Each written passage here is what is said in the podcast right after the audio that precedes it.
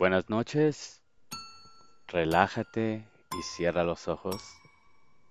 Esta noche escucharás una conversación entre verdaderos expertos en lo sobrenatural, el ya famoso panel del horror. Hablaremos sobre el páramo de donde vienen los fantasmas y seres del más allá y explicaremos cómo es que los científicos ya han empezado a estudiarlo. ¿Has oído hablar de la gente sombra? Esos seres oscuros que muchos reportan ver durante la parálisis del sueño. ¿De dónde son? ¿Qué quieren de nosotros? ¿Vendrán de otras dimensiones? Esta noche revelaremos los secretos de la dimensión fantasma. Apaga la luz y escucha. Voy a empezar presentando a nuestro panel del horror y em, el día de hoy tenemos a Sid, quien nos va a hablar del tema de dimensiones fantasmas. Hola, buenas noches Sid, ¿cómo estás? Hola, muy buenas noches. Aquí contento de estar una vez más para hablar del tema que quedó pendiente el podcast pasado. Exactamente, el tema de dimensiones fantasmas.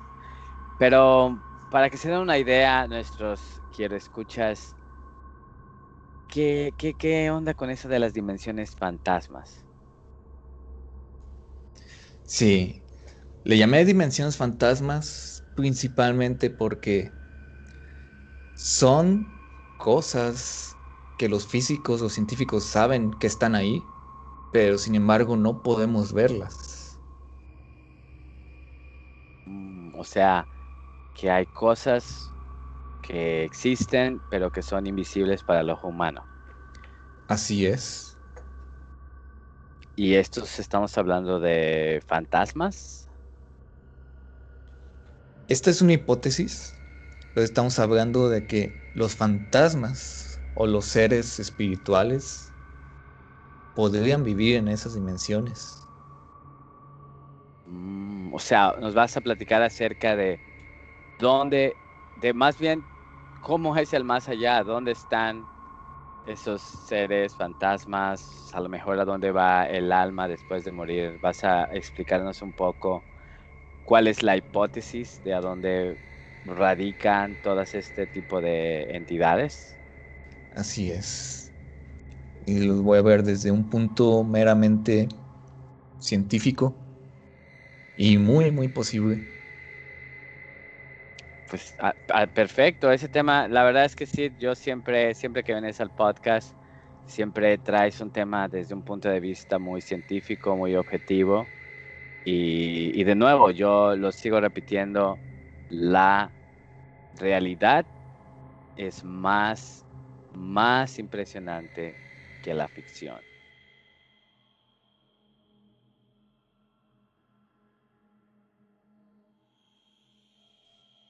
Y quiero saludar también al resto del panel. Tenemos por ahí a Gypsy. Hola Gypsy, buenas noches. ¿Cómo estás?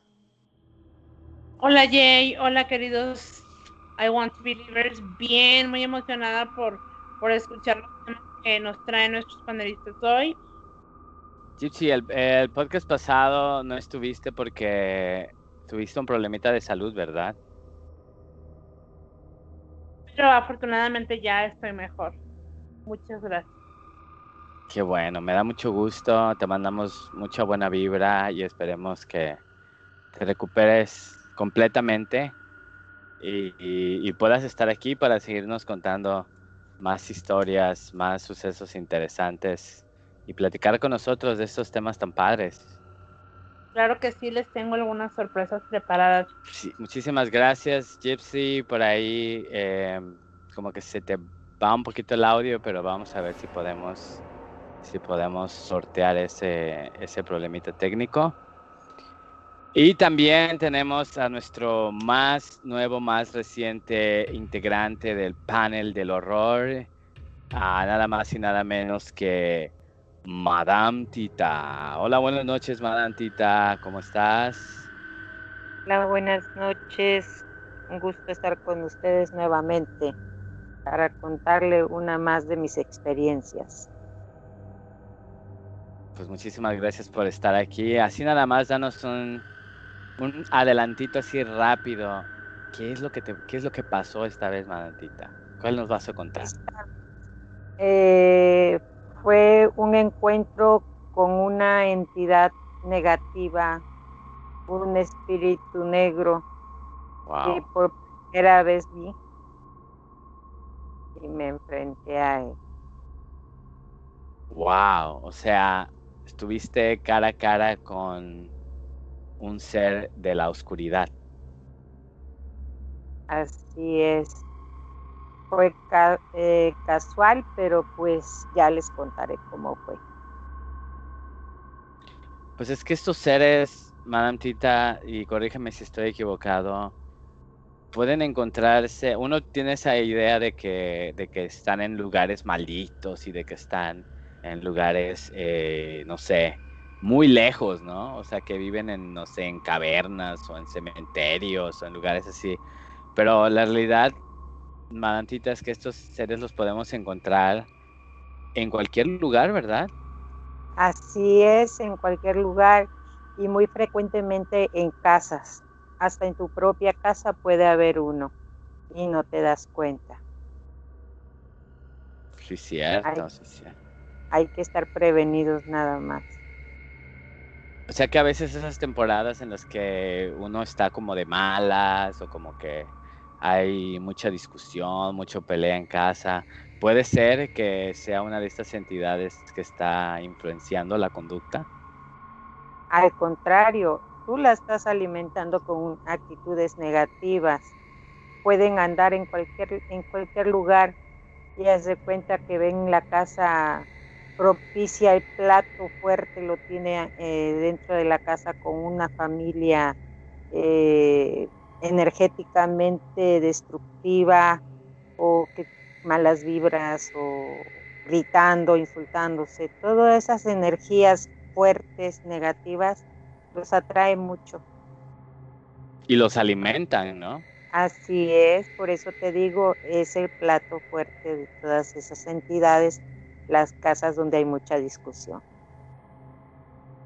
Wow, qué interesante, Manantita, qué interesante. Ya queremos escuchar su encuentro y su enfrentamiento con esta entidad oscura. Y sobre todo también, pues, que nos dé por ahí algunos tips de cómo mantener nuestra, nuestra casa o nuestro lugar de trabajo, pues, fuera de, de- de estas entidades, ¿no? O, o qué podemos hacer para alejarlas también, ahuyentarlas. Claro que sí, ya estaremos platicándolo bien. Perfectísimo. Muchas gracias, Madame Tita. Y de nuevo, eh, como les comento, todos los que están aquí en el, en el panel del horror son realmente expertos, investigadores, personas que tienen un amplio conocimiento del tema de lo paranormal. Y además, como Madame Tita, como Gypsy, que tienen una percepción más allá de lo que usted y yo, simples mortales, podemos percibir. Ellos tienen una antenota que puede detectar y ver y sentir cosas que nosotros no podemos. Gypsy, yo me acuerdo, antes de, entrar en temas, yo me acuerdo que tú tuviste una experiencia con una entidad muy negativa, ¿no, Gypsy? En una fiesta.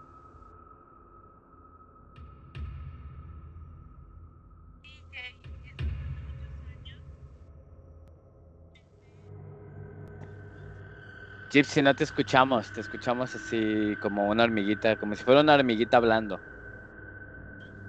Muy bajito, parece que el micrófono está muy lejos. No, no, no, se escucha muy, muy, muy, muy bajito.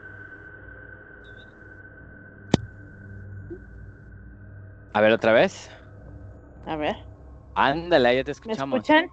Perfectísimo. Y yo ahora Sí. los escucho bien bajito. Dame un segundo, dame un segundo. Ahí te escucha súper bien. Bueno, en lo que, en lo que lo checas, ver, voy a saludar. espérame, espérame, espérame. ¿Me escuchan? Te escucho muy bien. Ok. Bueno, sí. Como les decía, eso sucedió hace muchos años. Yo tenía 14 años, me parece, y me sucedió, sí, a mí y también a un amigo de la familia que también pues tiene la misma eh, antena o el mismo tipo de antena que yo también es una persona sumamente sensible. Entonces fuimos a una fiesta que eh, una amiga de él hizo para él porque era su cumpleaños. Entonces, pero era en una casa que la familia de ella tenía. Era una casa que estuvo deshabitada por muchos años y, y pues nunca la, no la ocupaban más que para alguna fiesta y muy, muy de vez en cuando. Entonces en esa ocasión llegamos para celebrar el cumpleaños de, de este amigo, de mi familia, y en cuanto llegamos, yo creo que no pasaron ni 15 minutos y nos empezamos a sentir mal los dos. Teníamos mucho sueño, pero un sueño pesadísimo. Una pesadez, ¿no? Una pesadez. Sí, mucha pesadez. Eh, nos empezó a doler la cabeza a ambos, no podíamos hablar. El chiste que nos, que nos, nos acostaron, ajá, pues para que nos sintiéramos mejor. Entonces, nosotros no supimos nada de la fiesta. Eh, su amiga, la familia de su amiga y mi familia pensaron que era solamente cansancio, pero no. Eh, esta persona de quien yo les hablo es, como ya les dije, una persona muy sensible y él sí tiene como mucha experiencia en cuanto a este tipo de cosas y entidades, pues tanto negativas como positivas. Entonces, pues yo al ser tan joven y aparte pues no sabía nada de ese tipo de cosas, pues yo solamente pensé que que estaba cansada, ¿no? Que me dio sueño y ya, pero ya después cuando este pasó mucho rato ya cuando ya nos teníamos que ir todos nos despiertan pero seguíamos como en ese estado no y ya como como pudieron nos sacaron nos llevaron a nuestras casas pero antes de dormirnos él o sea nos empezamos a sentir así este con mucha pesadez con mucho sueño este pero él y yo no hablamos o sea, no, no hablamos nada, sino que ya después cuando estábamos fuera de ahí, este, él me dijo, ¿cómo te sientes? Le digo, mal, ¿qué sientes? Y le dije, no, pues me tengo muchísimo sueño, no puedo ni abrir los ojos, me siento muy, muy cansada, muy pesada, este, y me duele mucho la espalda. Y él me dijo, yo me siento exactamente igual, pero esto es porque hay entidades negativas en esa casa. Si, si yo hubiera sabido que, que esto iba a pasar, pues ni siquiera venimos, ¿no? Y es que él nos invitó a mi familia y a mí porque él quiere mucho a, o quería mucho a mi familia, ¿no? Entonces fue una situación bien, bien extraña, muy fea y, es, en, en, mi vida me ha pasado dos veces que yo me acuerde esa y en, en otra ocasión también me pasó parecido, pero, pero en casa de un familiar, ¿sí? O sea, sentí los mismos síntomas, tuve los mismos síntomas, pero yo sentía que los ojos se me quemaban.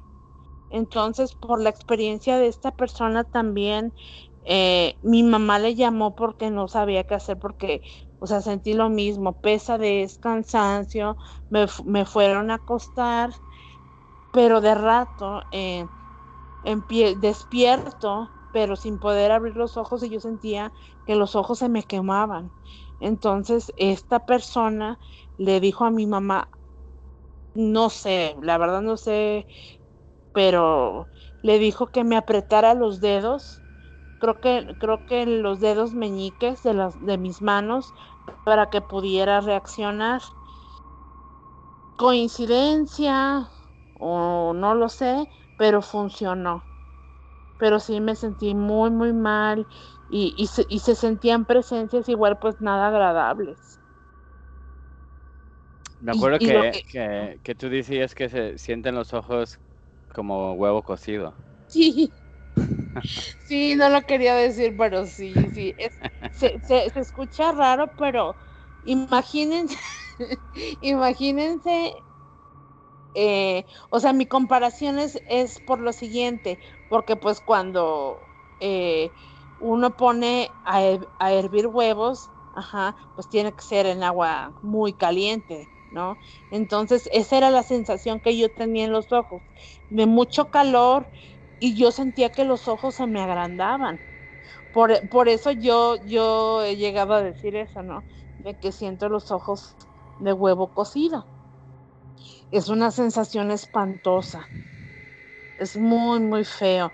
Y les digo, esta persona, mi mamá le llamó a esta persona y, como para saber qué hacer porque yo mm, eh, me revolcaba del, del, del dolor y del, o sea, de la sensación tan horrible que tenía en los ojos y no podía abrir los ojos tampoco. Entonces mi mamá llamó a esta persona y, y, él le dijo eso, ¿no? Que me, que me apretara los dedos y que me, que, que me, me iba a levantar y que con eso se me iba a pasar.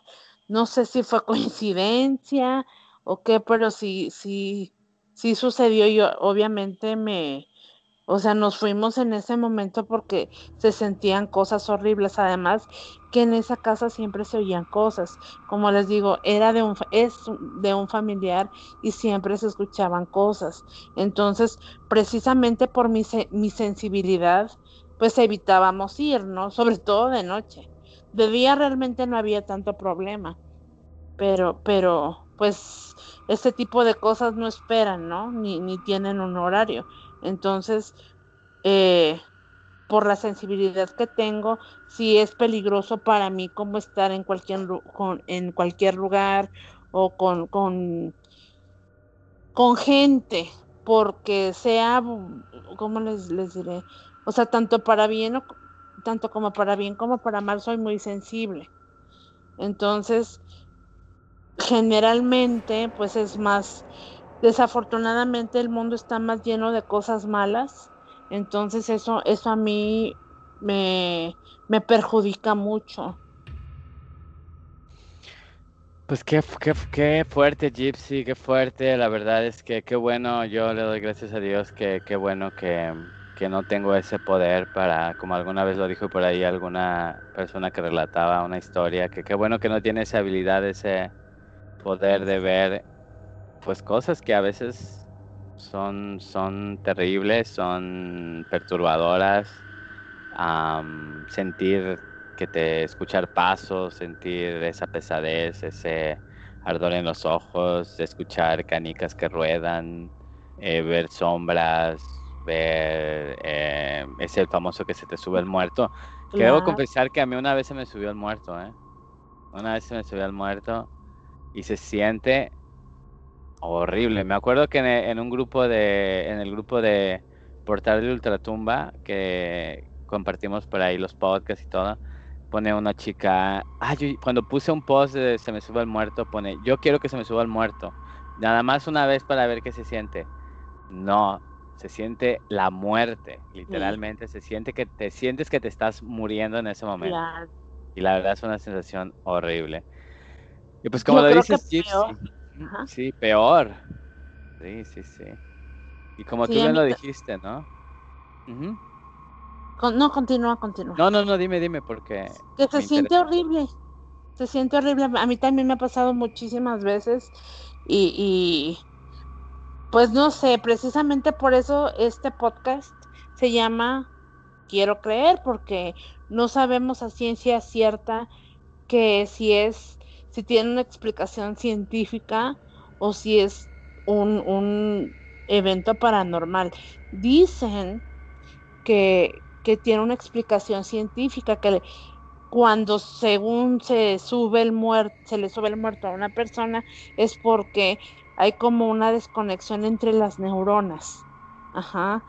no sé, no sé si sea cierto. También está la otra parte, la parte paranormal, que es como la más conocida o en la que más personas creen, pues que sí, este, se piensa que, que un ser que ya no vive, pues tiene, quiere tener contacto con, con alguien vivo, ¿no?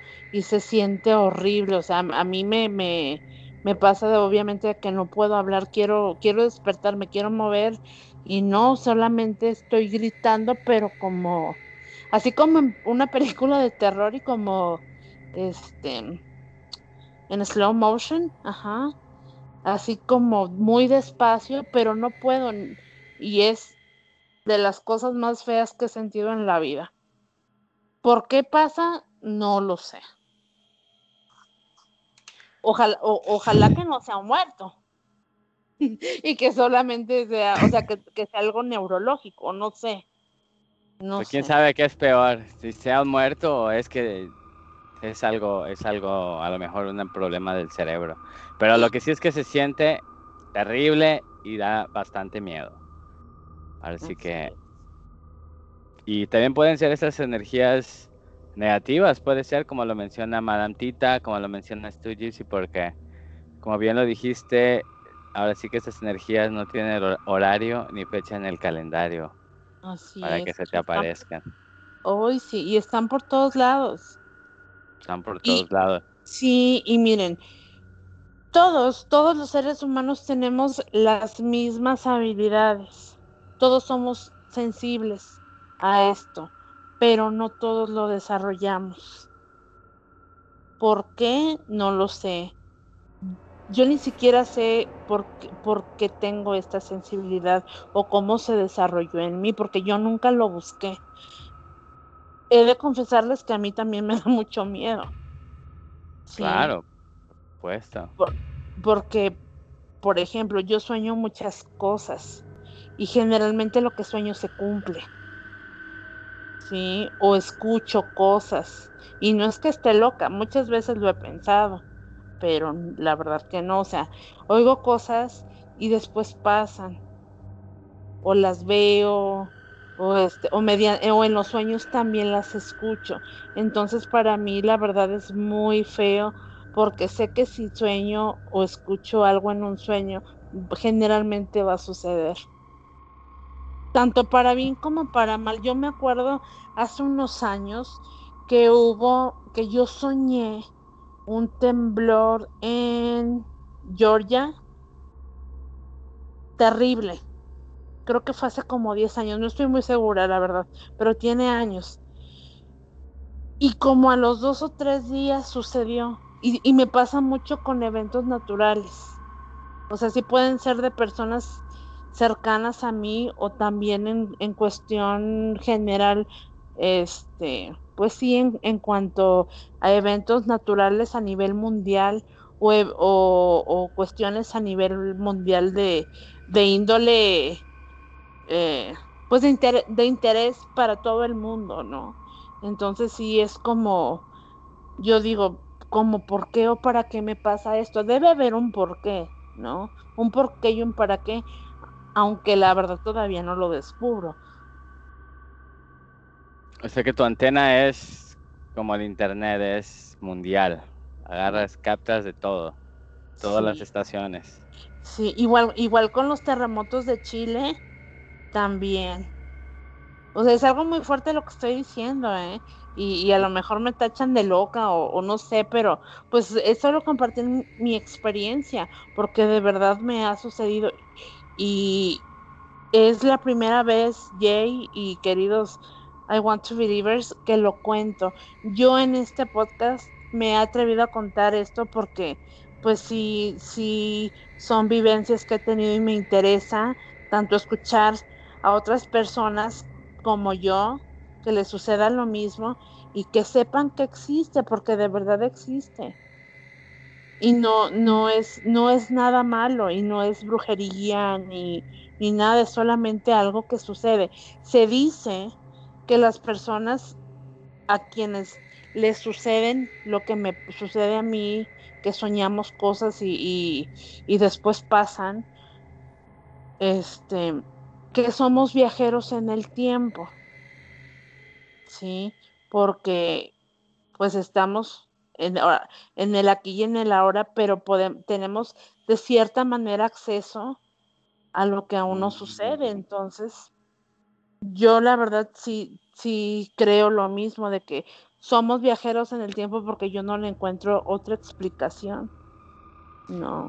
Pues fíjate que ahora que escuches el tema que trae Sid, yo creo que vas a encontrarle una explicación. Porque Sid va relacionado mucho con ese tema, ¿verdad? Sid, el de viajeros, eh, pues e, es el pasar de una dimensión a otra o de poder sentir cosas de la cuarta dimensión, ¿no es así, Sid? Sí, así es. De hecho, todo lo que mencionaste, Gitsi, sí. tiene que ver con el tema. Y Pues- lo vamos a abordar desde una explicación más. Bueno, vamos a tratar de darle una explicación con una hipótesis científica. Y la verdad es que sí, sí coincide y coincide muchísimo con todo lo que nos dice. Pues ilústranos, por favor, Pues, sí. Ahí queda, queda, pues ahora sí que ese preámbulo, ¿no? Yo creo que sí va a ayudarnos a conectar todos los puntos del tema. Pero antes de eso, le quiero dar la bienvenida, hablando de entidades este, oscuras, a el ministro de la noche. Buenas noches, señor ministro. Gracias por lo de entidad. Buenas noches a todos. Me da gusto escucharlos y saludarlos, aunque ya me estoy asustando un poco con los encuentros que Madame Tita y Gipsy están describiendo. Y bueno, a seguir escuchando y aprendiendo de ustedes.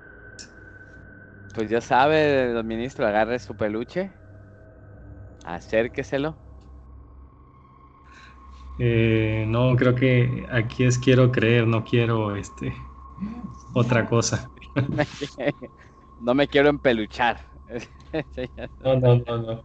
El del peluche en el estuche es otro, otro canal de YouTube. Ay, don ministro, pues qué, qué bueno que está aquí para su comentario, siempre divertido, interesante. Este, le agradezco que esté aquí pendiente del podcast, como siempre, supervisando aquí a las, pues a, a los colaboradores, humildes colaboradores. Pues arranquémonos con dimensiones fantasmas. Sid, te cedo los micrófonos. Platícanos acerca de este, este lugar en el que radican, en el que se mueven pues posibles entidades, posibles energías. Platícanos de esto, Sid. Sí. Bueno, me gustaría empezar por explicar la materia oscura. Pues prácticamente en nuestro universo hay ciertos misterios que ni los más grandes científicos han logrado resolver hasta hoy. Y uno de esos es la materia oscura. Pero permítame primero explicar qué es la materia oscura. Bueno, en simples palabras, no se sabe qué es la materia oscura hasta hoy. Hasta hoy no se sabe qué es. Pero sabemos que ocupa un 85% de nuestro universo. Es decir, eh, en este momento hay materia oscura en tu cuarto, no sé, en tu cocina, en todos lados. En todos lados existe esta materia oscura. Se puede Pero decir es que, ¿Será porque no, es- no he trapeado? también. Sigue, sí, perdón.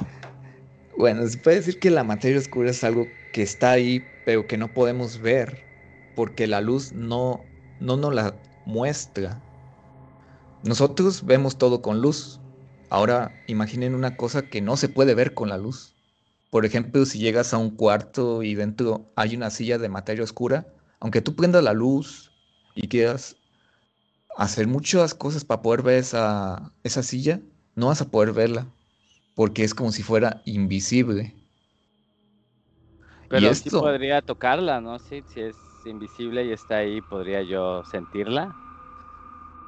en teoría no, Mm, porque prácticamente es como si estuvieran en otra dimensión, o como si operaran con otras reglas. Y esto es, es muy real y, y, se puede comprobar matemáticamente. Que entonces hay ciertas, esta materia, o sea, en, en, lo que voy entendiendo es que esta materia no la puedo ver, no la puedo tocar, pero está comprobado que sí existe. Así es. Y bueno, ¿cómo se sabe que existe entonces? Buena pregunta. Un ejemplo sencillo. Cuando nosotros cargamos un bote de yogurt, solo cargándolo sabemos cuánto yogur tiene adentro. Claro. Sabemos si está medio vacío o está lleno. Lo mismo pasa cuando queremos medir qué tanta gravedad existe en una galaxia. O qué tanto pesa, pues. Por ejemplo, se observa cuántas estrellas hay en la galaxia y se le saca más o menos cuánto pesa cada una de esas estrellas. Pero lo que resulta es que los cálculos no dan, porque al parecer todas las estrellas de esa galaxia solo son el 20% del peso de esa galaxia. Mm. Entonces es lo mismo que tú tomaras un bote de yogur y sientes como que está lleno, pero cuando lo abres ves que solo te va a alcanzar para un solo vaso de yogur. Bueno, estás hablando de los de como de a litro, ¿no? Sí, sí. Esos meros. y entiendo, sí, digo, si no me equivoco, creo que, corrígeme si estoy mal, pero tiene que ver con la luz, ¿no? Se supone que, que en una galaxia puedes, o en un planeta puedes medir la gravedad viendo cómo escapa la luz de, de ese planeta, ¿no? Entre más gravedad, menos luz o, o menos, menos luz puede escapar de ese sol, por así decirlo, ¿no? Entonces, supongo que cuando miden la gravedad con la, comparándola con la luz, es cuando se dan cuenta de que no corresponde. ¿Si es más o menos por ahí? Sí, exacto. Mm, Exactamente, Jay. Bueno, a lo que quiero llegar con esto es que hay algo que pesa, que no podemos ver y que no podemos tocar. Y bueno, se han dado muchas explicaciones, como por ejemplo que fallaban los cálculos, o que no estaban tomando bien mediciones. Pero, o sea, todas esas respuestas se vuelven absurdas cuando se empiezan a dar a conocer todos los métodos que llegan al mismo resultado, como el giro de estrellas en una galaxia, la lente gravitacional fuerte y débil, el método de gas caliente en clusters, cálculos sobre la nucleosíntesis del Big Bang, el contenido de materia, energía en, en universos planos, el fondo cósmico de microondas, etcétera, todos apuntan a lo mismo. Hay un 80% de cosas desaparecidas. Y sabemos que existen porque tienen un peso. Déjame ver si entiendo lo que estás diciendo. Si te estás diciendo que hay algo que, que corresponde al 80% del peso de lo que existe, que pues está aquí en mi habitación, este, y, de ese 80% del peso no lo podemos ver ni lo podemos sentir. Entonces quiero entender que mm, está en otra dimensión que no es perceptible para nosotros, pero que sí existe porque o, o sí afecta la gravedad pero es como si tuviéramos un filtro donde no podemos verlo ni interactuar con él, pero cuando medimos la gravedad, el peso de, lo que existe, ahí es donde se refleja que efectivamente ahí está. ¿Es por ahí más o menos? Sí, exactamente. Ahí está, no lo podemos ver ni tocar, pero ahí sigue presente. Y esto es un quebradero de cabeza para los científicos actualmente. Ahora una pregunta. Esta materia que existe o que hay y que no la podemos ver es porque bueno, en el mundo que conocemos existe la materia, eh, básicamente la, materia sin vida y la materia que tiene vida, ¿no?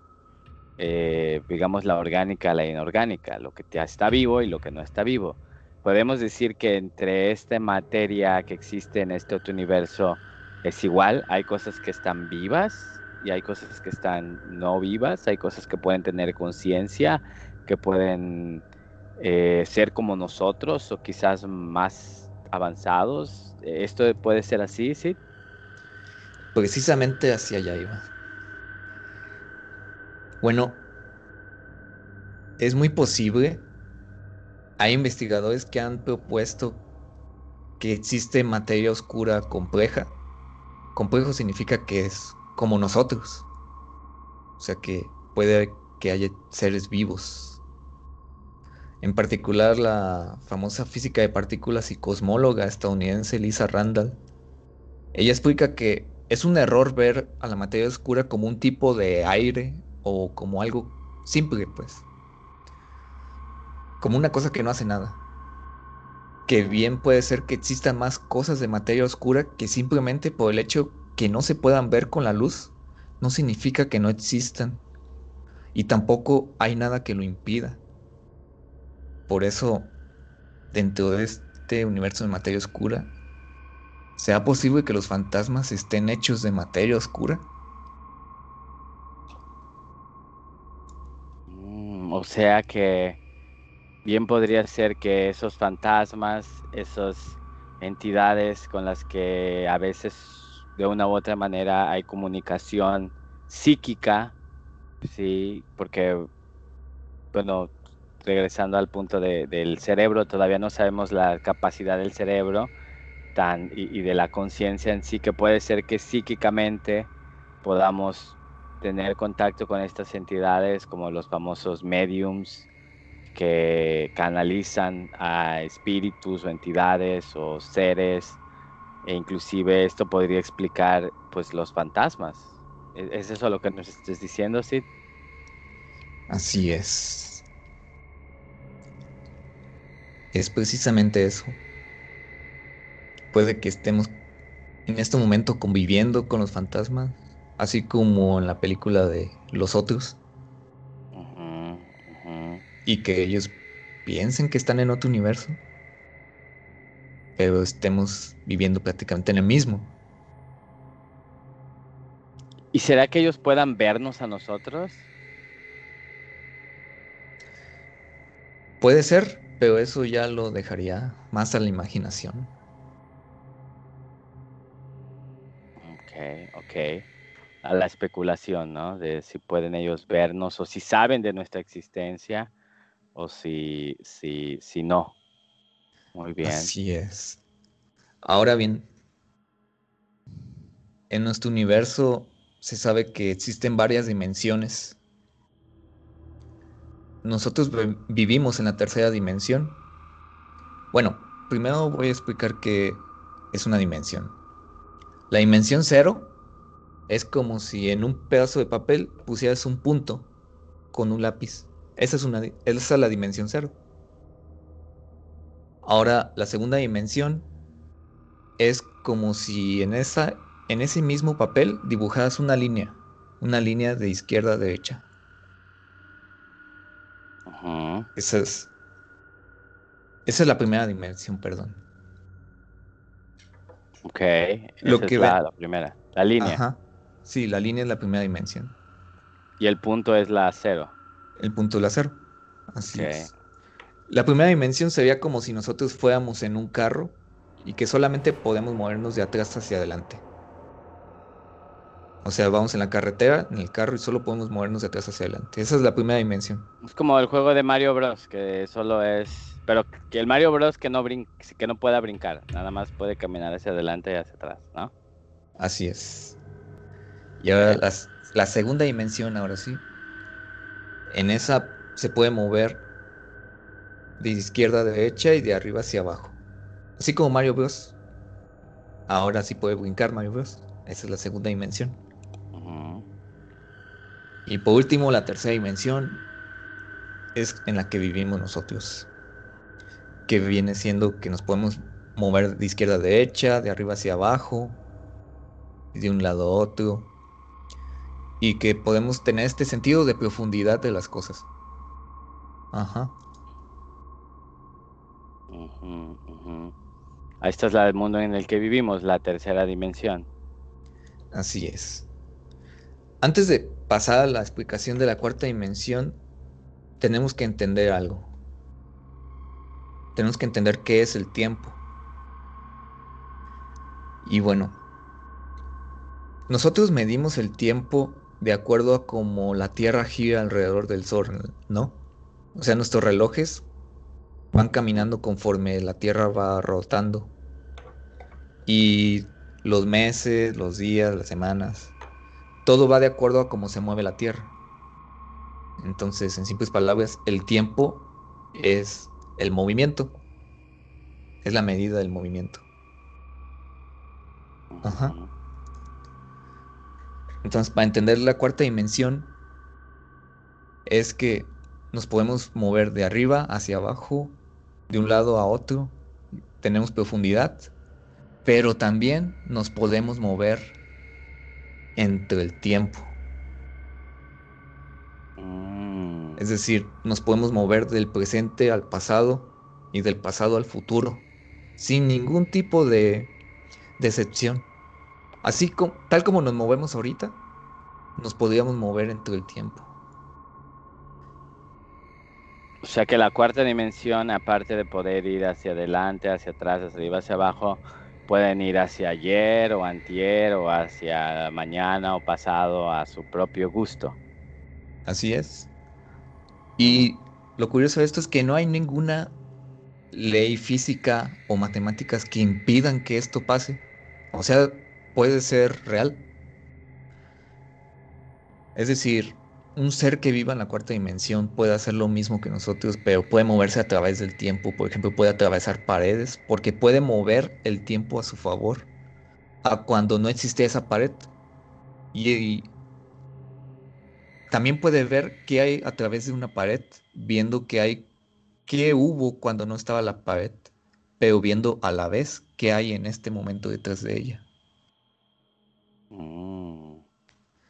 Para nosotros, si nosotros viéramos a un ser de la cuarta dimensión, nosotros veríamos cómo ese ser atraviesa las paredes, cómo aparece y desaparece de la nada, o cómo trae objetos que se van haciendo más grandes o más pequeños y desaparecen. Prácticamente lo veríamos como un dios, como un fantasma. Sí, estás básicamente describiendo un fantasma. Sé que un fantasma concuerda con un ser de una cuarta dimensión. Así es. ¿Y de qué está hecha esta cuarta dimensión? Es muy posible que esté hecha de materia oscura.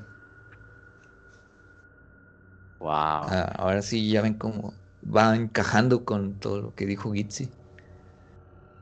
Claro, claro, o sea, todo lo que lo que Gypsy eh, y también, bueno, de todos los relatos que hemos escuchado aquí, inclusive el, cuando hablamos de los fantasmas de Shinomaki que eh, parecen estar eh, repitiendo el, momento del tsunami en el que fallecieron, es tal vez simplemente es esta, están en esta cuarta dimensión como en un loop de regresando y reviviendo y reviviendo y reviviendo la misma situación una y otra vez y solo las podemos pues de alguna manera están violando la,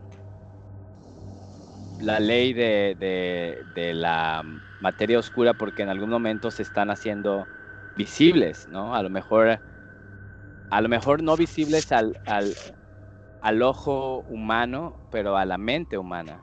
Fíjate que algo muy interesante cuando estuve haciendo la investigación de los fantasmas de Ishinomaki es que había una, bueno, para quienes los queridos eh, quiero escuchas, la Fantasma de Shinomaki fue un podcast hace unos podcasts atrás. Recuerden que pueden encontrar todos los podcasts anteriores en eh, Facebook como arroba quiero creer podcast, en youtube.com diagonal quiero creer podcast y también estamos en Spotify como quiero creer podcast.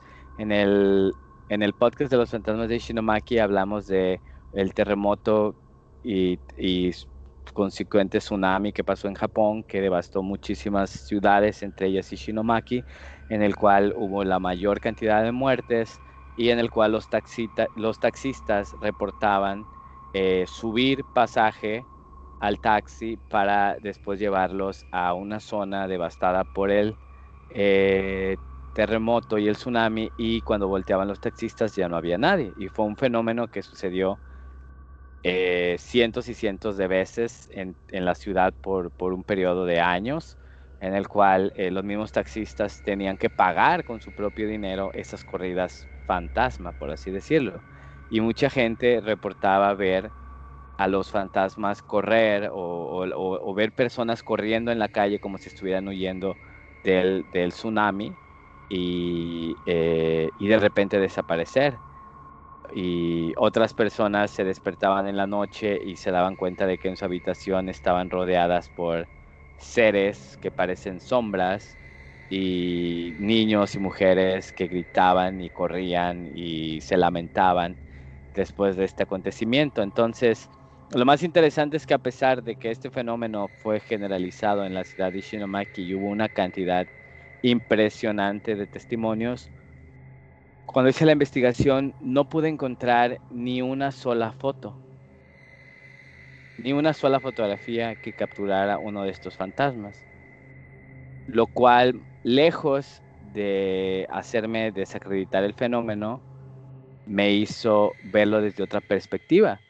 ¿Qué tal si realmente estos fantasmas se manifestaban no a través de, la visión normal de las personas, sino a través de una percepción directamente de la conciencia? O sea, era algo que podíamos ver o que se podía ver a través de, eh, o lo podía percibir el cerebro más que una cámara o que, o que los ojos, ¿no? Entonces, sí esto, esto podría ser, podría ser que, si bien es cierto que la materia oscura no se puede detectar con verla a simple vista a través de la luz, puede ser que estos entes oscuros de materia oscura puedan ser percibidos por el cerebro, por la conciencia.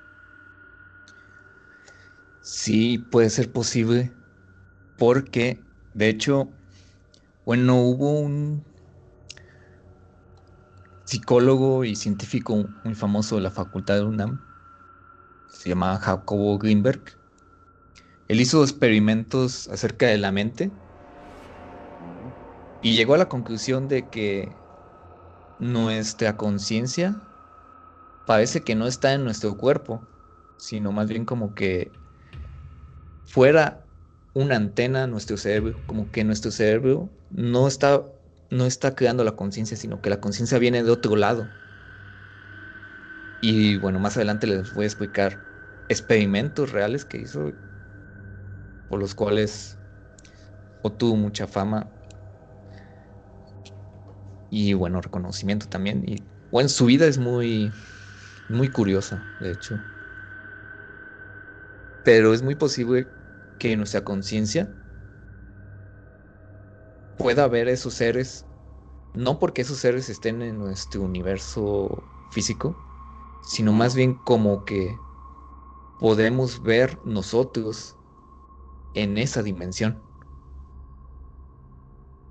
Mm, Tenemos como esa, podemos echar en ciertos momentos como vistazos a esta dimensión y sobre todo sí creo que cuando hay estados alterados de la mente, ¿no? a veces eh, hay personas que, como, como lo platicaste en el, en el podcast de los psiconautas, que utilizan ciertas sustancias para destapar o desbloquear ciertos filtros del cerebro que permiten percibir otras cosas que el cerebro a simple vista parece tener bloqueado. Puede ser que en ese tipo de situaciones se puedan contemplar más estas entidades o cuando uno está a lo mejor eh, en un estado alterado, como a lo mejor en un estado de, de alerta, eh, pueda a lo mejor el cerebro percibir más y percibir estas entidades eh, de materia oscura? Sí, puede ser posible. De hecho, pues los viajes astrales son algo parecido. con la meditación también se puede lograr a llegar a ese, estado. mucha gente reporta que en esos estados alterados de conciencia pueden ver geometría imposible. O sea que es imposible que exista aquí en, en nuestro universo. Pero si es imposible que exista aquí en nuestro universo, ¿cómo es posible que puedan imaginarla? Es como si estuvieran viendo hacia otro lado, hacia otro mundo. Y bueno, también investigué un poquito sobre teología porque veo como que encaja con la cuarta dimensión. ahora vamos a ver un poquito de la parte espiritual de esto. Por ejemplo, los ángeles. Los ángeles no tienen tiempo, tienen Evo. Es decir, que su vida no termina, por lo que no tiene sentido que midan el tiempo como nosotros, porque no envejecen y no tienen edad. El padre Carlos Espano explica así. Si yo pongo una mesa en un lugar, vemos que no se mueve por sí sola, pero dentro de 10.000 años ya no será la misma porque adentro de ella hay un movimiento que la va corrompiendo, ¿no? Todos los años se va oxidando, se va rompiendo, al punto que tal vez desaparezca, o sea simple polvo de acerrín.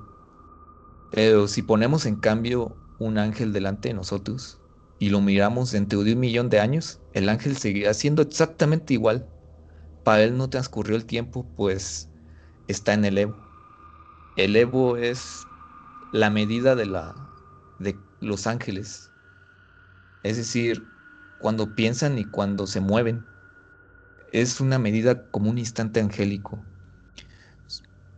Esto suena mucho a un ser de una cuarta dimensión, porque ellos ya pueden moverse a través del tiempo y no les afecta nada. Por eso dice el Padre que los exorcistas explican que aparecen objetos en el poseso o surgiendo de él que antes no estaban. Y esto es porque el demonio, que también es un ángel, es tan rápido que parece que está en todas partes a la vez y trae esos objetos. Pero en sí, no es que sean rápidos, sino que ellos pueden moverse a través del tiempo. O sea que Fíjate qué interesante, sí, la realidad de que, por ejemplo, cuando alguien nos, nos habla acerca de la figura de Dios, nos dice que Dios es, omnipotente y omnipresente. O sea que Él todo lo sabe, todo lo ve y Él sabe el pasado, el presente y el futuro. O sea, la descripción de Dios es la descripción de un ser de la cuarta dimensión. Tal cual. Exactamente. Y a esto ah. tenemos que sumarle que por lo menos los físicos describen que debe haber por lo menos 11 dimensiones, según la teoría de cuerdas. Por lo menos 11 dimensiones. Si no es que infinitas. Entonces, si hasta ahora ya vemos a un ser, una dimensión extra de nosotros como un dios, ¿cómo serán seres de dimensiones más elevadas? Wow. Wow, ahora sí me dejaste pues muy, muy, muy sorprendido y muy pues interesante, ¿no? Interesante porque es muy interesante cuando la religión y la ciencia, o la, en este caso la física eh, contemporánea, se cruzan, ¿no? Y por un lado, la física viene explicando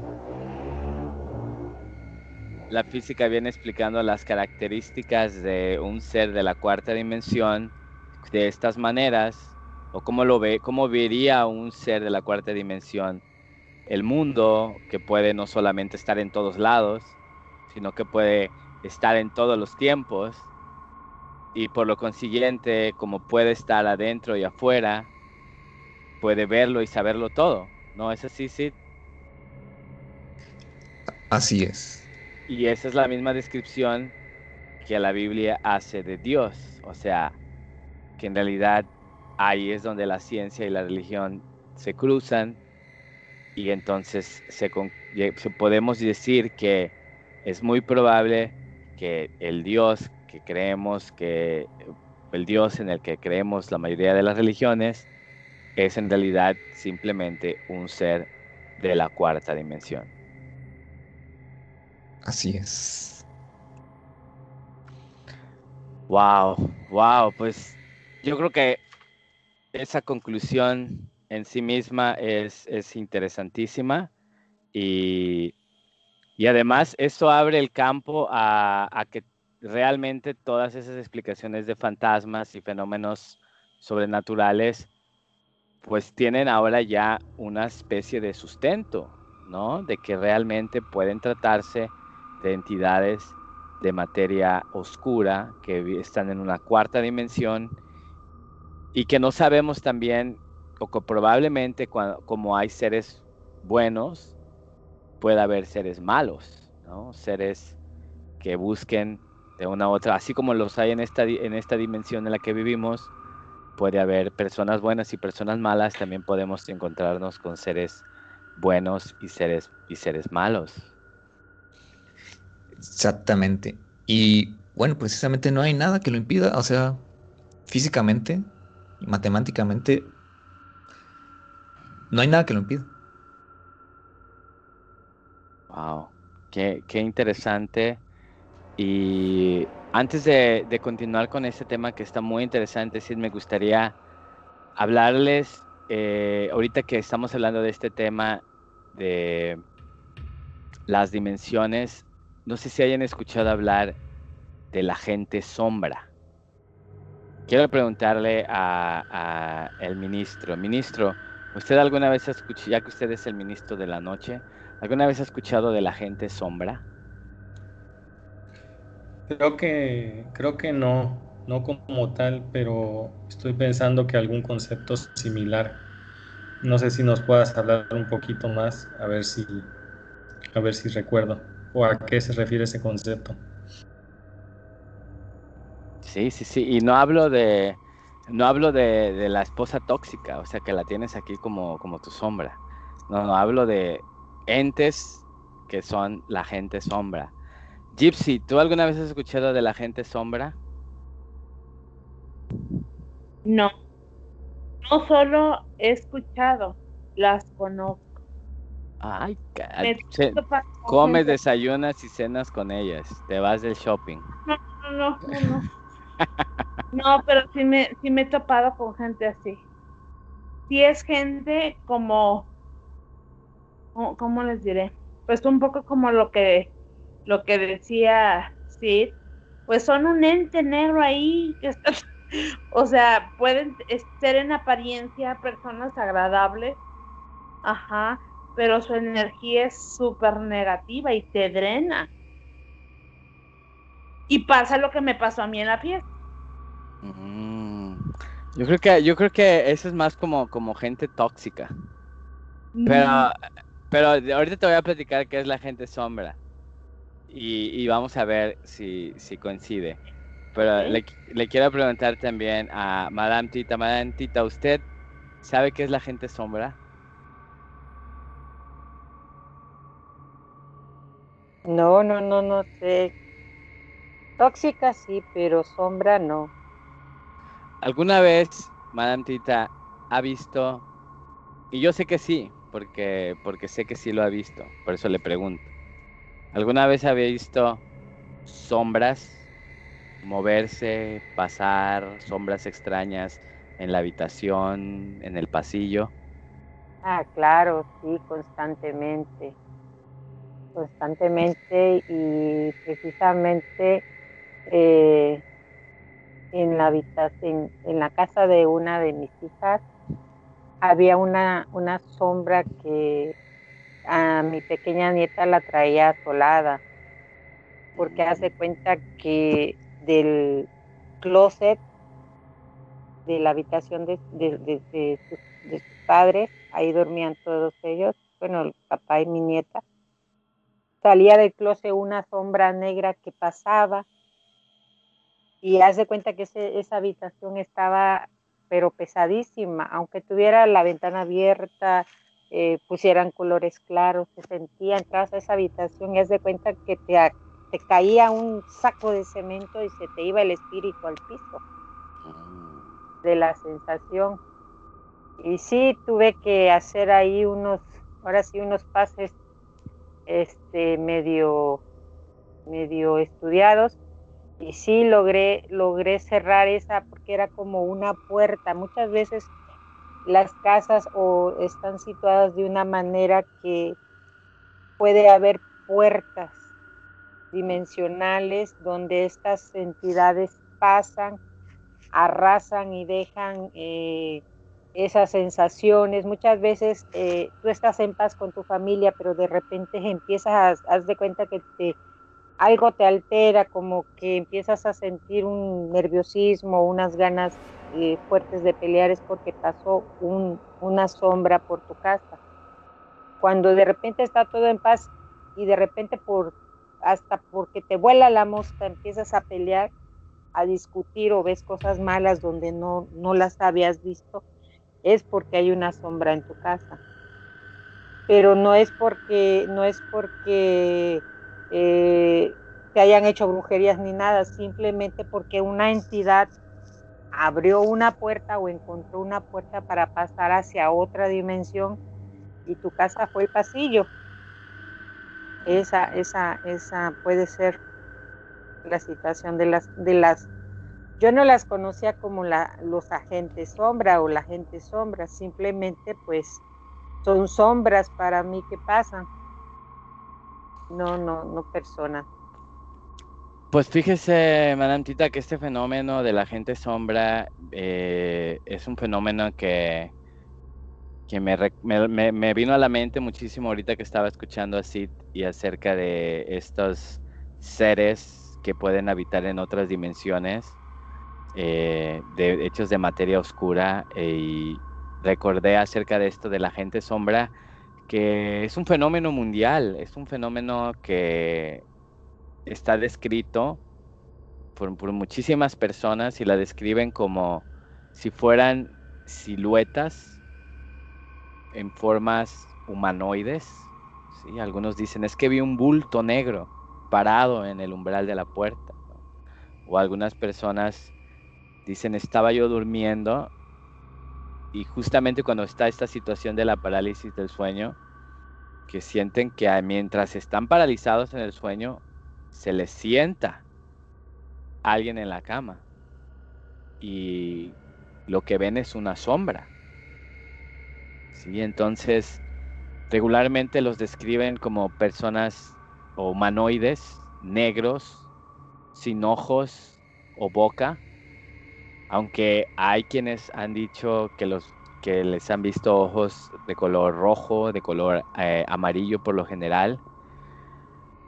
Y algunos como eh, dicen que sí tienen peso, que sí pueden sentirlos inclusive cuando tienen esta situación de la parálisis del sueño, dicen que estas, por eso viene la expresión de se le sube el muerto, estas sombras se eh, suben. Algunos dicen que lo sienten en el pecho, la opresión del peso de esta gente sombra o persona sombra, y otros simplemente los ven a la distancia como una sombra sin masa, muchas veces con una imagen vaporosa o distorsionada. Y muchas veces se ven solamente a la orilla del campo de visión. Sí, o sea, como que te pasan por un por una esquinita del ojo. Y cuando volteas se, no está, pero tú lo estás seguro de que lo viste. Sí, y pues estos, estas personas o estos eh, seres sombra eh, algunas veces se pueden quedar como cuando se quedan en el umbral de la puerta, otras veces desaparecen. En algunos casos de personas dicen ser eh, perseguidos por estos seres y a veces ser atacados por estos entes o, entidades sombra. En muchos casos mostrando inclusive los arañazos y los golpes que dichos encuentros les, les dejan con estos seres. Eh, inclusive se ha dado el caso de muchos reportes de personas que dicen que estos seres le susurran al oído a las personas o, dicen o tienen alguna especie de comunicación, lo cual me, hace mucho ruido pensando en estos posibles seres interdimensionales. Déjenme decirles que yo conocí eh, de primera mano a una persona quien durante 10 años, todas las noches, la visitaba una gente sombra, una entidad sombra. Y no me lo van a creer, pero yo lo escuché de su viva voz y no me lo contó nada más a mí, sino que lo contó a un grupo de personas y es una persona que no tendría ningún motivo para inventarlo Dijo, durante 10 años me estuvo visitando este ser sombra. Aparecía justamente cuando estaba yo, eh, me iba yo a dormir. Muchas veces me despertaba y muchas veces eh, llegaba cuando era ese momento de la penumbra entre dormido y despierto. Y dice que este, eh, esta entidad buscaba, escuchen bien, buscaba violarla buscaba tener relaciones sexuales con, ella. Y dice que nunca logró, nunca le permitió que la, que la violara, aunque después de 10 años de, de, estas visitas llegó hasta, hasta pensarlo, hasta decir, bueno, voy a dejar que me haga lo que me tenga que hacer, pero eh, ya que se vaya, ya que, desaparezca, ya no la quiero ver. Pero nunca lo hizo, nunca tuvo el valor de dejarse violar por esta entidad y ella dice que durante 10 era ya era como lavarse los dientes, era acostarse a dormir y sabía que iba a llegar y que y ella dice que peleaba con uñas y dientes y golpeaba y pataleaba para que hasta que esta entidad se cansaba y se iba. Y dice que después de mucho tiempo, de 10 años de estar sufriendo de esto, fue, habló con, finalmente tuvo el valor de hablarlo con, con un familiar que estaba eh, metido en cierto culto de religioso. Fueron y, hablaron con uno de los altos eh, pues él tenía contactos con los altos eh, dirigentes, sacerdotes, como le quieran llamar, de este culto, y él le dio una frase. Le dijo, esta frase, cuando venga, se la vas a decir. Apréndetela de memoria y cuando la entidad venga, vas a decir exactamente esta frase. Curiosamente, no, no recordaba en ese momento que estaba contando el relato la frase porque dice que eso pasó también hace muchos años. Y efectivamente, tal cual pasó cuando la, ah, se memorizó la frase y cuando la entidad vino, le dijo una frase que era una, como una especie de, de rezo, de, de orden que le decía que se fuera. Y lo van a creer o no, después de 10 años de sufrir los ataques de esta entidad, finalmente ese día se fue y nunca regresó. La, es una leyenda urbana que creo que traspasa mucho más allá de la simple leyenda, ya que, como les digo, yo conozco de primera mano personas que han tenido interacción directamente con estos seres humanoides. Ha habido eh, investigadores de lo paranormal, eh, como Heidi Hollis, que las han catalogado como entidades sobrenaturales malévolas. Y la creencia popular es que estas siluetas realmente pueden ser violentas, pueden ser amenazantes, en algunos casos son simplemente neutrales. Y muchos piensan también que vienen de una dimensión desconocida, como bien lo menciona Sid, que bien puede ser una realidad que la ciencia avala o digamos que no avala directamente, pero que la ciencia da pie ahora con la teoría de las 11 dimensiones y la teoría y la materia oscura de que bien puede ser estas entidades. Sin embargo, por otro lado, y digo porque hay que presentar los dos, las dos caras de la moneda y a veces no sé qué lado es el que da más miedo. Por otro lado, hay muchos especialistas de salud mental y psiquiatras quienes eh, han estudiado este fenómeno de la parálisis del sueño y que de hecho asocian las experiencias con estas figuras sombras con algunos trastornos psiquiátricos, con condiciones fisiológicas, en muchos casos con la parálisis del sueño y en otros con el uso de drogas como la cocaína, la metanfetamina, etc. Según estos estudiosos dice que podemos sufrir alucinaciones cuando estamos emocionalmente alterados, especialmente en la oscuridad y muchas y ahí es donde se cree ver una sombra amenazante. Pone como ejemplo que si vamos por una calle oscura y sentimos miedo, podemos ver una sombra eh, que, nos, que nos puede espantar o podemos sentir que nos indica peligro en, en cualquier cosa, ¿no? Y igual muchos adictos a las drogas, como la metanfetamina, han reportado ver gente sombra, em, ya que, bueno, este tipo de sustancias tienden a hacer estragos en el cerebro que tienden a causar alucinaciones. En muchos casos también estas personas que abusan estas sustancias tienden a pasar largos periodos privados del sueño que también generan estas alucinaciones. Y de hecho hubo un estudio muy interesante en el cual a, a un grupo de individuos se les daban medicamentos para no dormir querían ver cuáles eran los estragos de no dormir en el cuerpo humano. Curiosamente, estas personas del estudio que pasaron semanas sin dormir, eh, tuvieron que, el estudio tuvo que parar porque estaba causando estragos terribles en su salud, muchos al borde de la muerte, pero todos reportaban el tener alucinaciones al grado de no poder distinguir la realidad del sueño.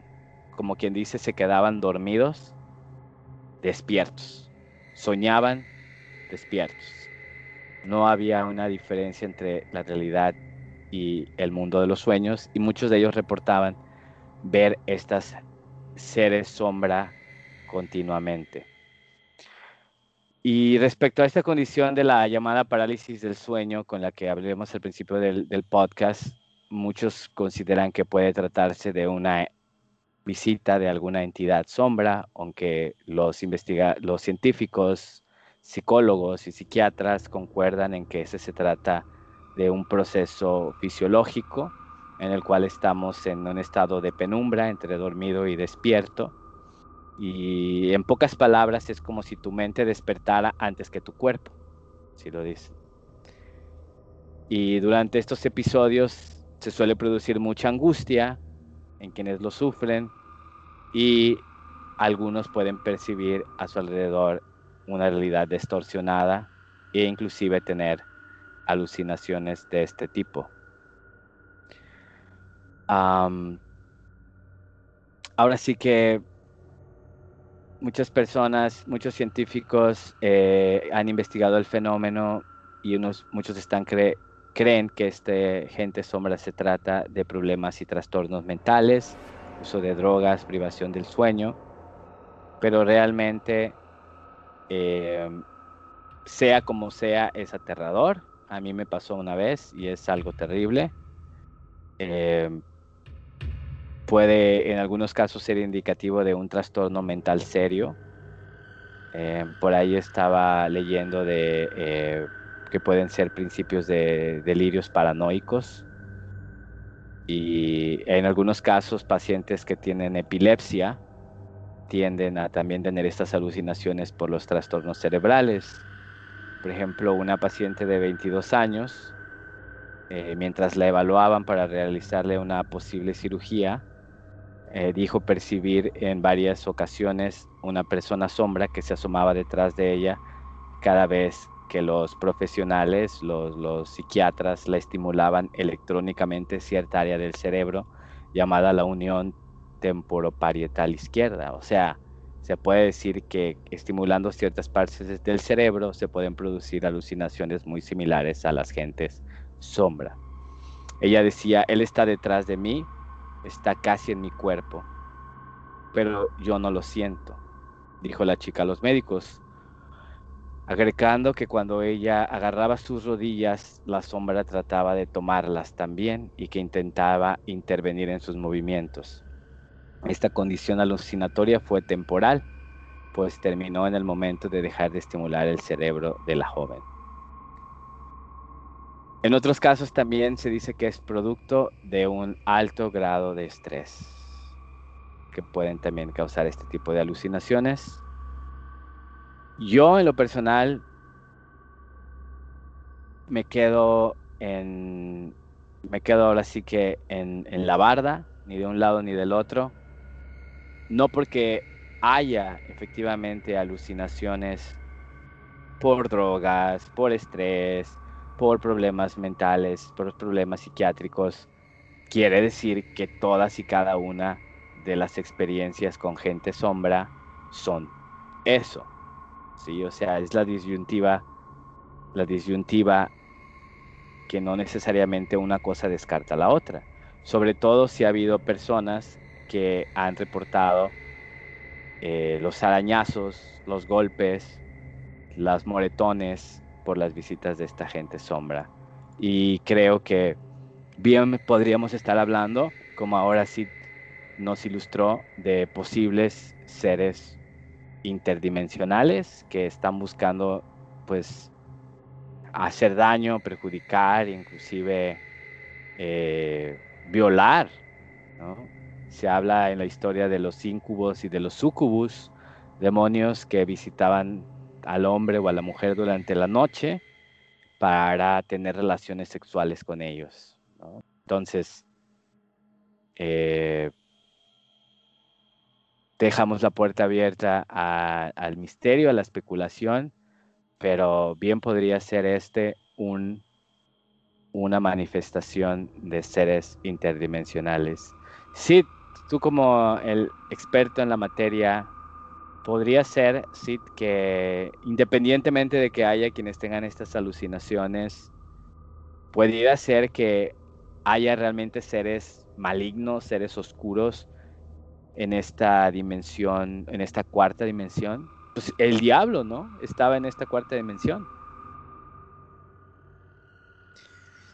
Bueno, no puedo afirmar que existan de verdad, pero hay un experimento que nos demostró, bueno, que le demostró a los científicos una forma diferente de ver la realidad. Y esto es un experimento cuántico. Lo, bueno, primero que nada, lo cuántico es lo más chiquitito de la materia, o sea, lo más que nos vayamos a lo más pequeño que existe estos científicos lo que empezaron a hacer es que aislaron una pequeña caja para que no tuviera absolutamente nada. Ni aire, ni luz, ni ninguna partícula de nada. Para que fuera un vacío perfecto. Entonces, en el vacío cuántico, lo que comenzó a pasar es que comenzaron a aparecer partículas por muy breves instantes como un fantasma. Mm. Los científicos pues ya han logrado detectar esas, esas, partículas, pero ahora un experimento del Instituto Federal Suizo de Tecnología de Zurich afirma que logró medir por primera vez las fluctuaciones de esas partículas que se generan en un espacio vacío. Es como si ya se sintiera que hay un fantasma, pero por fin logramos ver esa estela, esta estela blanca que va dejando a su paso. Wow. O sea que. Que sí existen cosas que aparecen de la nada. ¿Y cuál es, cuál es la explicación? No hay explicación, aún. Wow, sí, pues la verdad es que presentaste el tema de una manera excelente. Creo que es un tema que deja muchísimo que pensar. em, nos, nos deja un sabor de boca muy diferente, agridulce. exactamente, porque por un lado estamos viendo ese lado de la ciencia en el que dice, puede ser. O sea, durante años estamos acostumbrados a que la ciencia dijera, no existen los fantasmas, no existen el más allá, no existen muchas cosas, ¿no? Porque el mismo alcance de la ciencia era muy limitado. Los instrumentos que la ciencia utilizaba para medir eran muy limitados. Hoy en día que hay instrumentos más avanzados, iban a pasar dos cosas. O uno, la ciencia iba por completo a descartar el fenómeno paranormal, estos fantasmas, estos seres que aparecen y desaparecen, o la ciencia los iba a confirmar.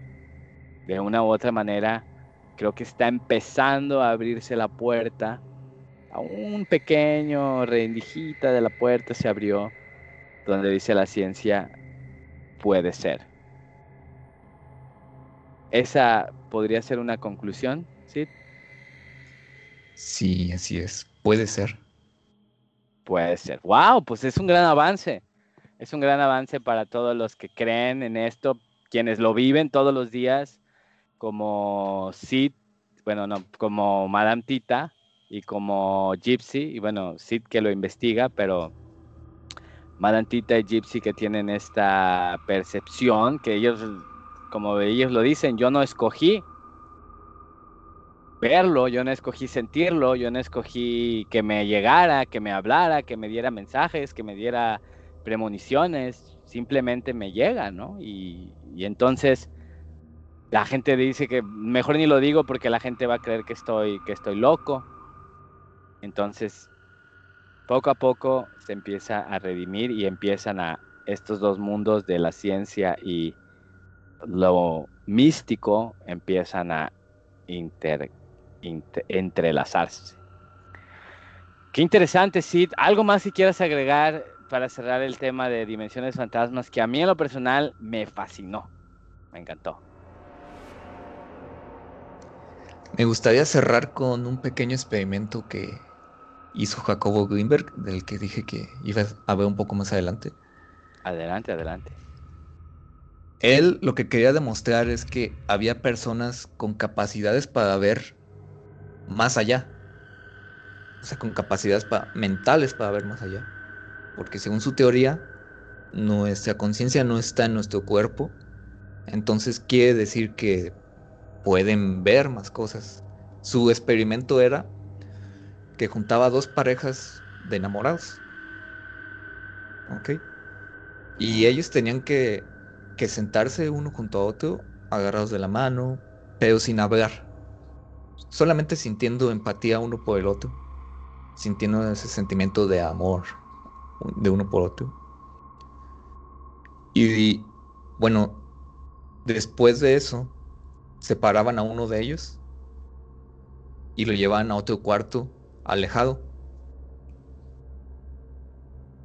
Les conectaban todos los diodos y todo lo que se tiene que hacer para medir los impulsos del cerebro. Y a uno de los enamorados les empezaban a proyectar una, una luz estroboscópica. O sea, esa que, luz que empieza a parpadear. Como la de los antros, así de tunch, tunch, tunch, tunch, que prende y apaga, ¿no? Así es. Y lo interesante de este experimento fue que las mismas áreas del cerebro se activaban, las mismitas. Era como si tuvieran una conexión más allá de lo físico. O sea, la persona que no estaba recibiendo la estimulación de las luces estas del antro, que se me fue el nombre, esa persona que no estaba recibiendo la estimulación, su cerebro se estimulaba igual que la persona que la estaba recibiendo. Así es. Wow. Se estimulaban Entonces- así, muy, de manera muy similar. No era, no era como que pudieran ver lo que el otro estaba viendo, pero como que sí podían sentir. Y esa era cualquier pareja de enamorados, cualquier hijo de vecino, de dos vecinos que se enamoraron aquí en la colonia y los llevaron al experimento, ellos. Ahora, imagínate las personas que nacen con esa habilidad o esa parte del cerebro, de, digamos, de una manera ya más desarrollada, ¿no? Sí. Sí, así es. Esas personas, en teoría, pues de acuerdo a la teoría de Jacobo Greenberg,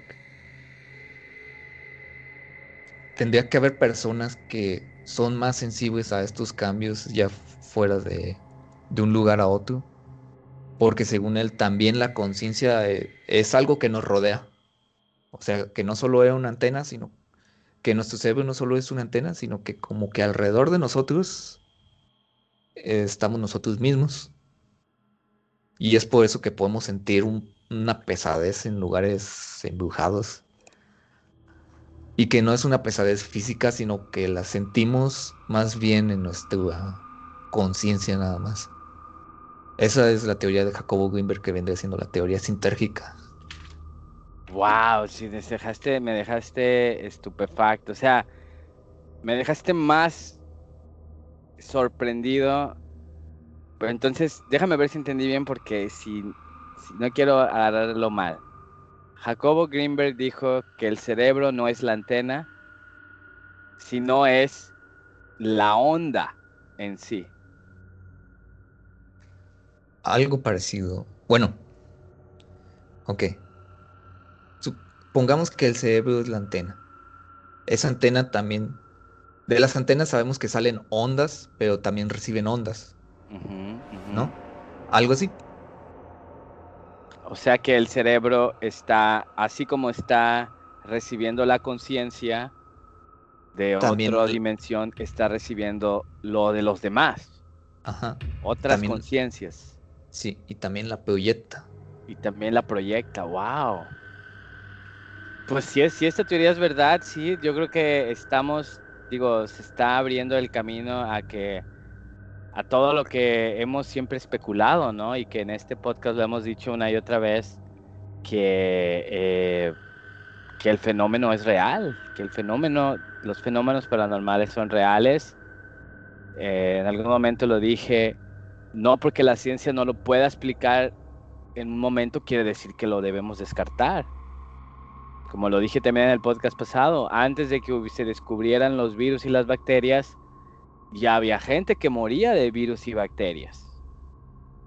No porque no estaban descubiertos, quiere decir que íbamos a descartar el, el, impacto que estos virus y bacterias tienen en la población. De la misma manera, no porque la ciencia no haya podido explicar los fenómenos paranormales, la, las apariciones, los eh, telequinesis, la, esos sueños premonitorios, esas eh, percepciones de seres, entidades oscuros o positivos, o esas curaciones milagrosas, esos ah, lugares místicos, mágicos, con energía, con, con, con, con todo eso, no porque la ciencia no lo haya podido explicar, podemos decir que eso no existe ni tampoco podemos descartar el impacto que tiene en las personas. Y creo que ahora la ciencia está empezando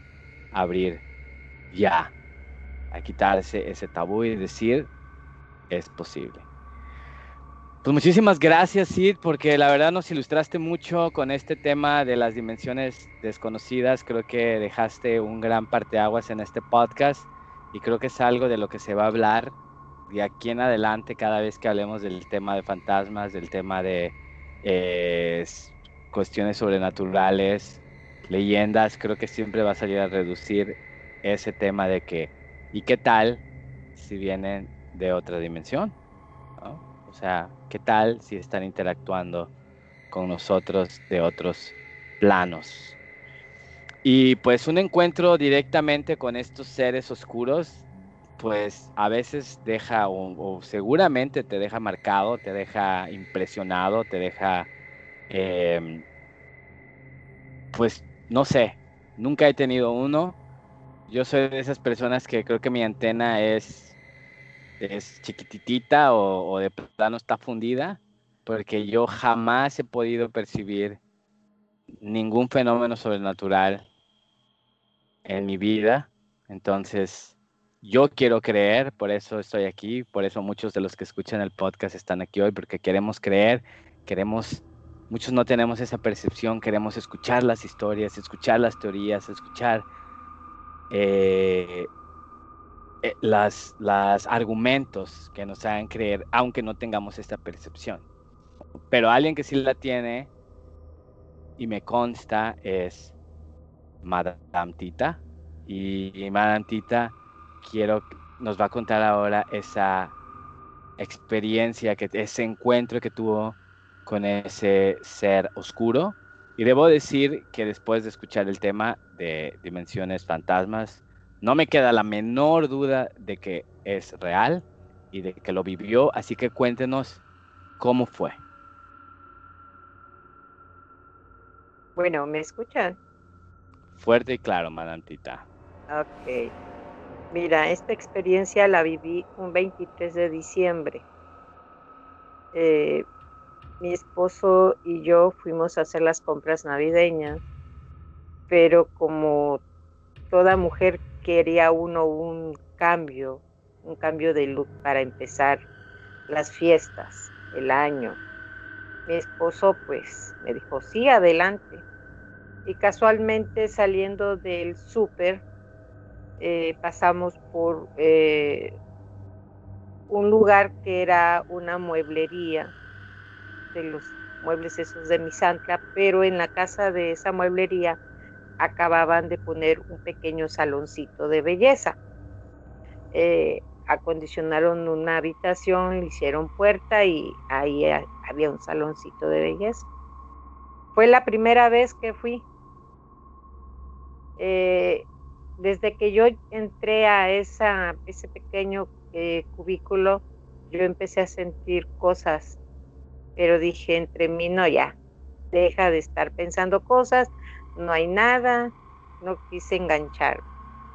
La chica pues ya me empezó a hacer un, en aquel entonces permanente, estuve desde el mediodía hasta por ahí de las seis de la tarde.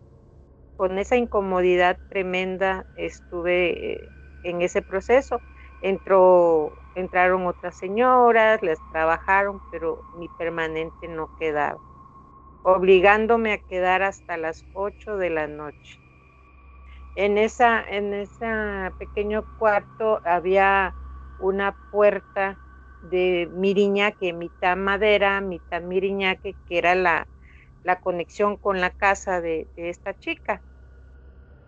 Em, eh, ya cuando empezó a oscurecer, yo estaba sentada a un costado de la puerta, eh, pero empecé a sentir un, una pesadez tremenda y haz de cuenta que se, empecé a sentir un calor en el cuello, empezaba yo a sentir que alguien me estaba mirando, mirando. Y como tú dices, de reojo veía yo una silueta.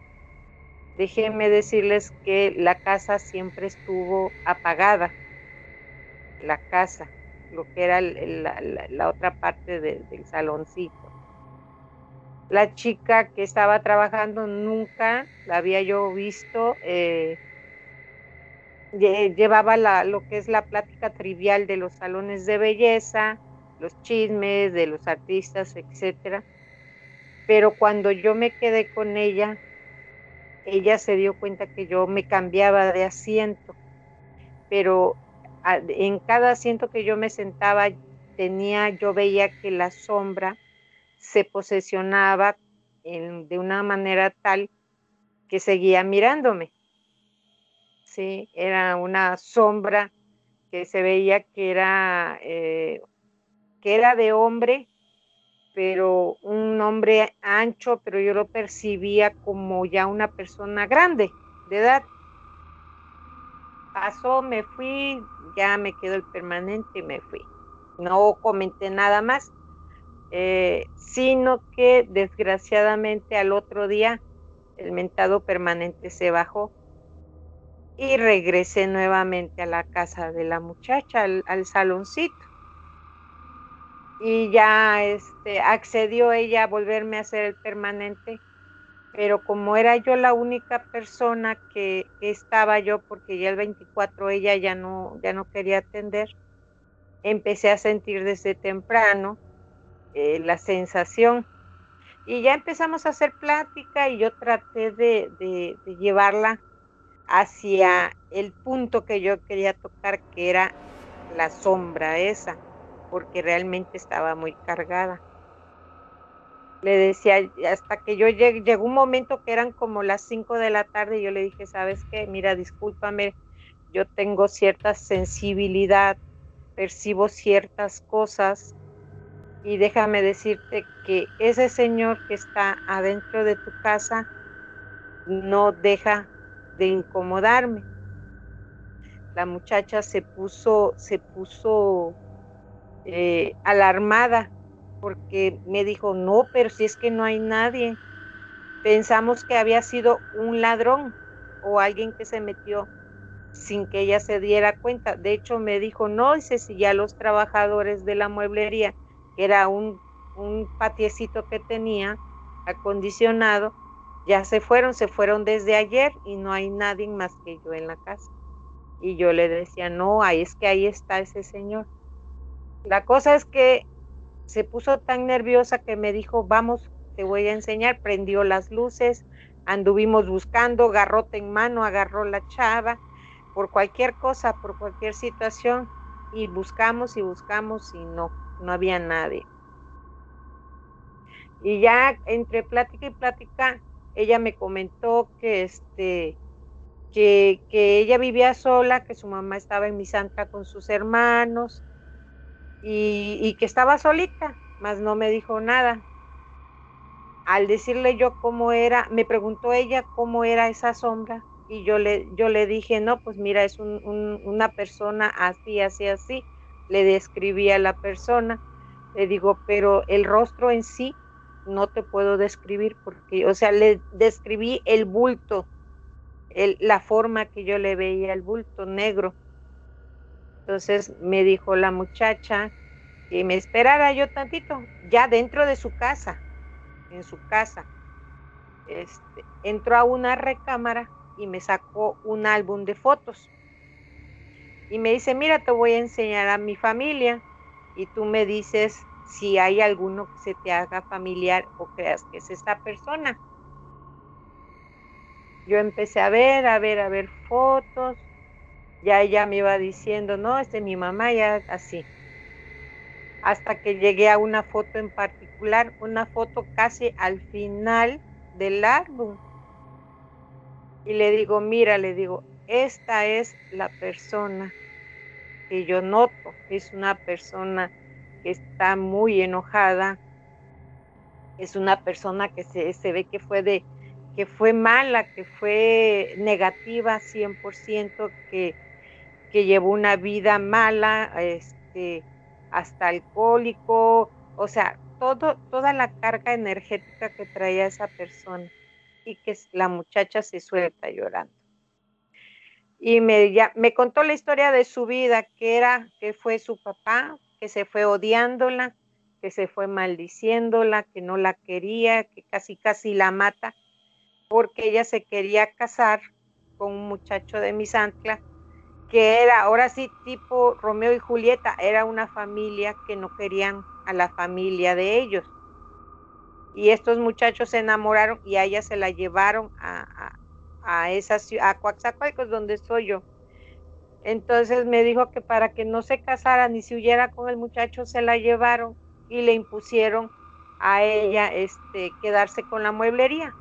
Ella no quería, ella quería, se puso a estudiar belleza y el papá dice que le daba unas golpizas muy fuertes con ella porque llegaba tomado y, la mamá lloraba mucho, o sea que había tanta carga negativa en ese lugar que el Señor perduró y que, todo eso se le quedó en, la sombra negra.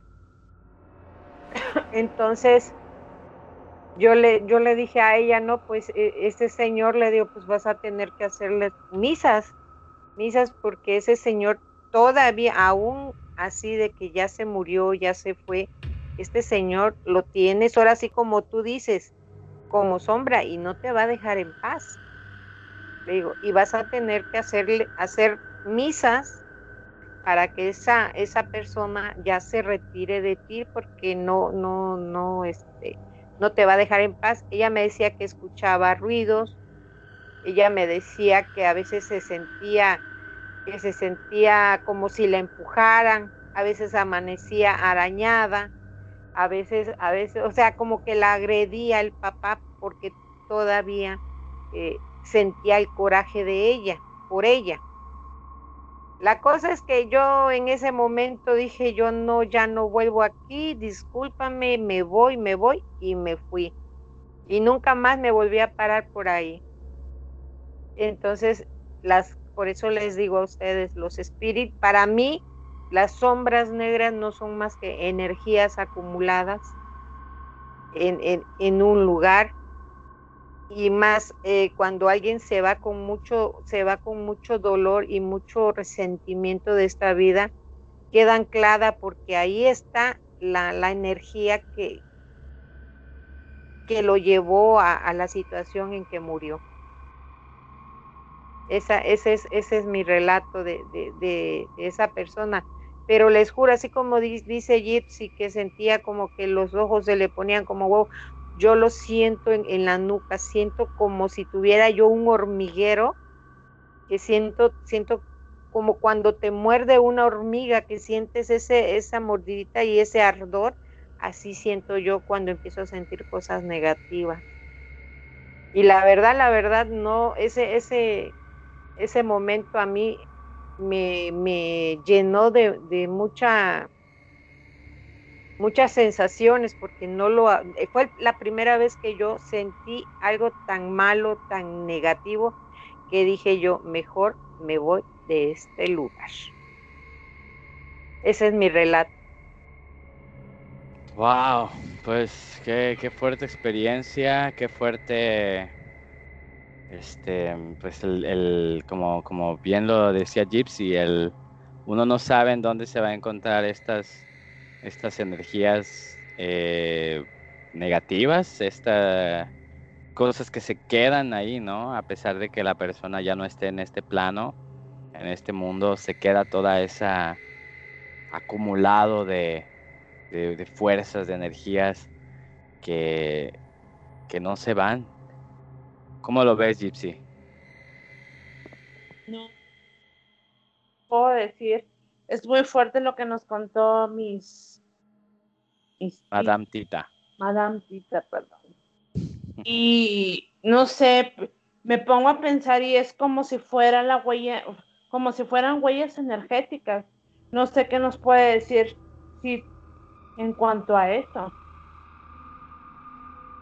De hecho, yo creo que, que esa conexión de la que habló Sid eh, pudiera ser que el padre y la hija aún la tuvieran porque si ella, él era el transmisor de esas energías negativas, ella era su receptora.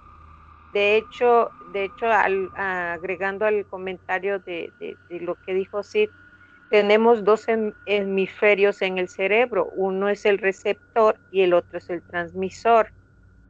¿A, ¿A, qué es lo que voy en eso? Que otra, otra situación que yo tuve con haciendo ahorita comparación con el, este, lo que hizo el, comentario así de la de lo que hizo el doctor, de la prueba que hizo, mi esposo cuando éramos novios una vez se tuvo que ir de viaje y yo me quedé muy triste. No pudimos despedirnos, pero nada más cuando, cuando en ese entonces no había celulares, me dijo, ya me voy por teléfono y eso fue todo. Todo el trayecto de su viaje, después él me comentó que sentía que yo iba con él y que olía mi perfume en el carro.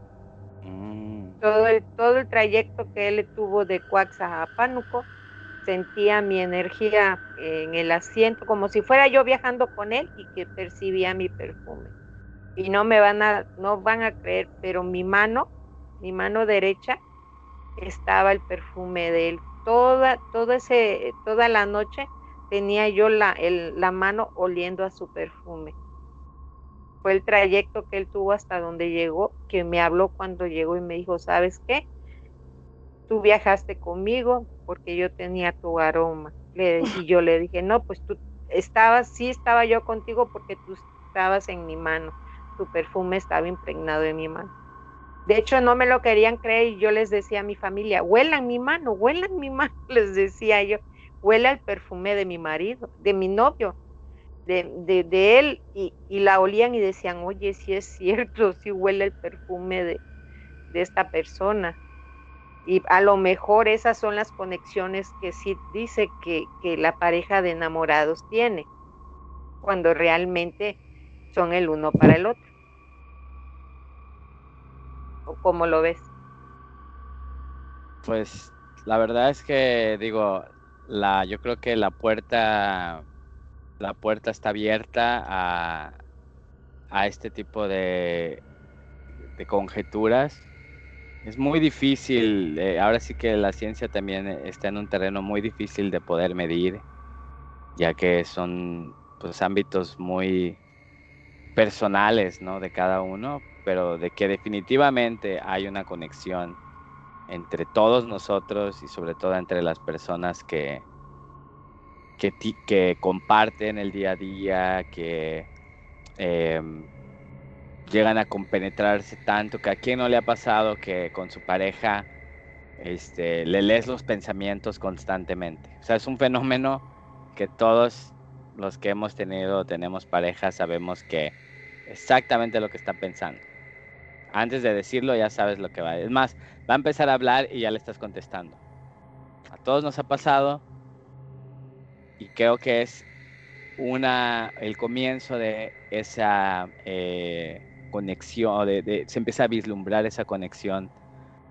Si a mí me ha pasado, que yo digo que mi, mi antenita es chiquitita, entonces imagínense las personas que realmente tienen esa percepción tan fuerte.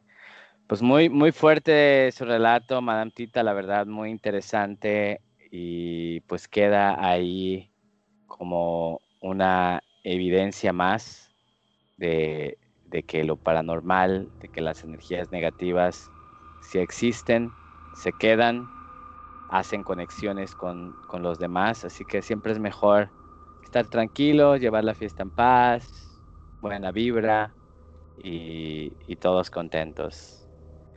Ministro, hoy hablamos de dimensiones, de fantasmas, de gente sombra, de conexiones entre los seres humanos.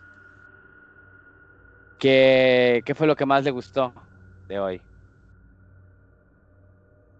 Pues la variedad y las experiencias es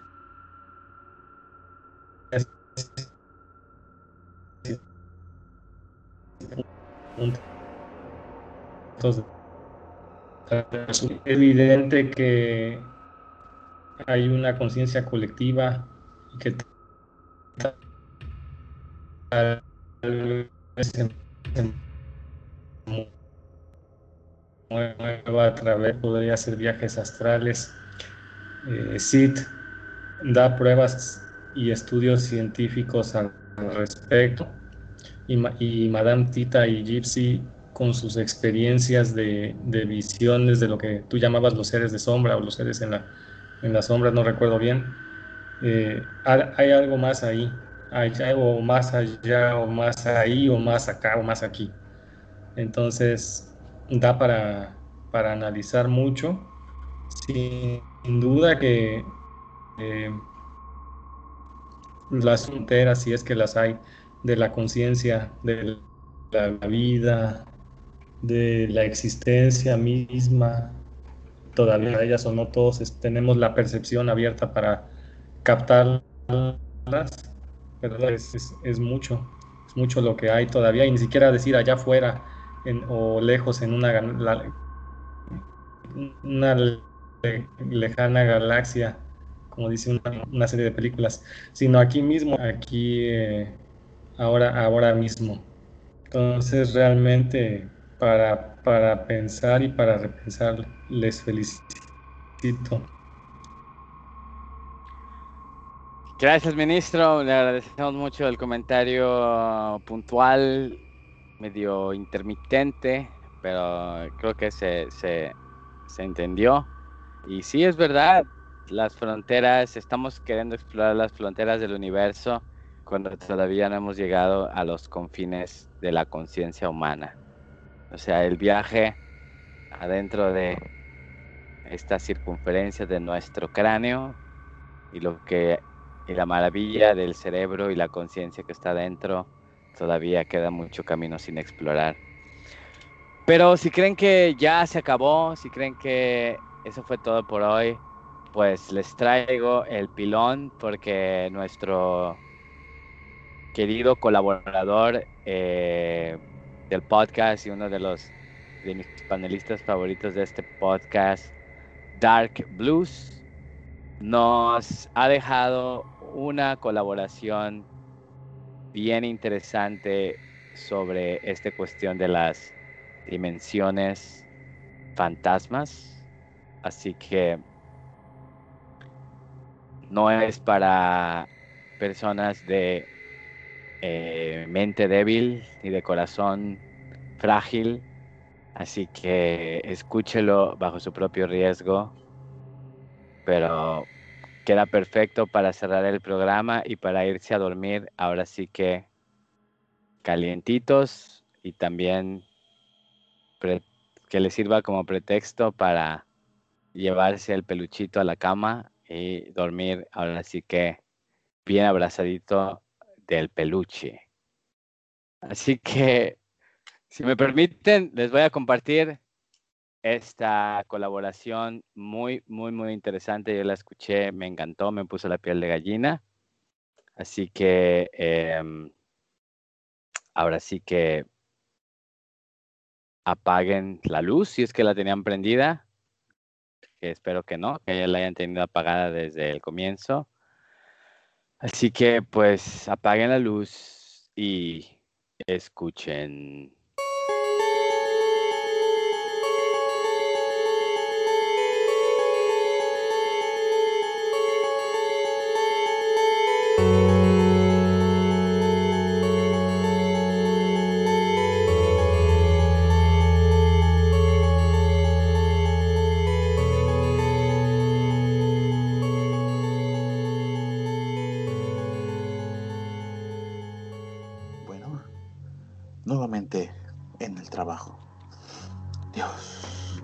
Fuera me regreso. Cómo extraño mi oficina, pero no puedo desaprovechar esta oportunidad. Así que no me queda de otra. Bueno, ¿quién habla? ¿Josefa? Ah, no, no me acuerdo de usted. Pero puede venir a la oficina. Tendré mucho gusto en atenderle. Aquí me encuentro. La espero. Claro, muchas gracias. Vaya que sí es raro este número. ¿De qué ciudad será? Bueno, decir que es mi primer cliente. No puedo defraudar a quien confió en mí. Oh, por Dios, qué tarde es. Esa mujer yo creo que ya no va a venir. Tendré que llamar a su número. ¿Qué? ¿Cómo que el número no existe? Imposible. En fin, mañana volveré a llamar. Bueno, señorita Josefa, ¿Cómo que vino usted? No es posible. Yo estuve hasta muy tarde en la oficina. No, señorita, yo creo que se equivocó usted. Esta oficina está en operación, no es un lugar en renta. Es más, las otras dos oficinas del piso también están activas. Frente a nosotros está un bufete de abogados y junto un consultorio médico. Le pido por favor que vuelva a venir. Junto a la entrada de la oficina está una planta de sombra. Es muy fácil dar con ella. Cielos, esta mujer está loca o pretende burlarse de mí. Pero, ¿de dónde rayos será este número? Señorita Josefa, ¿está usted enfrente? Ok, permítame por favor. Salgo para allá para indicarle... Eh, ¿Cómo que está lloviendo? Oiga, señorita, ¿me está tomando el pelo? Si está el sol irradiante. Yo creo que se equivocó de... Eh, sí, sí, efectivamente. Avenida 24, esquina con calle 9, en el edificio azul. Mire, señorita, tengo mucho trabajo. Le agradecería mucho que dejara las bromas, por favor. Ah, está bien, la espero aquí. Le recuerdo, segundo piso, frente a la escalera, junto al consultorio del doctor Narváez. Gracias. Ay, por Dios, no puedo darme el lujo de perder un cliente. Si se llega a enterar mi superior, seguro que me... Ah, ¿eh? Qué bonito perfume. Seguro la licenciada volvió a quedarse hasta tarde. Lo raro es que no la escuché bajar. Siempre se despide cuando se va. Qué raro. ¿Y este paraguas? ¿Quién rayos lo dejó aquí? ¿Y por qué está empapado? Bueno, le diría al conserje que lo guarde por si alguien pregunta. Bueno, señorita Josefa, la estuve esperando. Eh, ¿Perdón? ¿Cómo que sí vino? Le digo que... A ver. No, no, no, no. Le digo que no está en renta. De hecho, estoy aquí en la puerta de la oficina esperándola. Mire, dígame dónde está y voy personalmente para que ya tomó taxi? ¿Qué? Pero le digo que no está lloviendo. Eh, ¿Olvidó su paraguas? ¿Un paraguas negro? Pero, ¿cómo? Eh, sí, señorita. No le escucho, señorita. Bueno, bueno, bueno. Existen muchas teorías que afirman la existencia de universos paralelos, en los que hay una copia exacta de nosotros. Sin embargo, esa copia puede tener otra profesión, vestir diferente o bien vivir una vida igual a la nuestra. Muchos especialistas afirman que dichos universos suelen chocar a través de pequeños accidentes cósmicos y que, sin querer, podemos ver o incluso interactuar con los habitantes de dicho universo. Esta sería una interesante explicación a los avistamientos de fantasmas, para I Want to Believe, quiero creer, Dark Blues.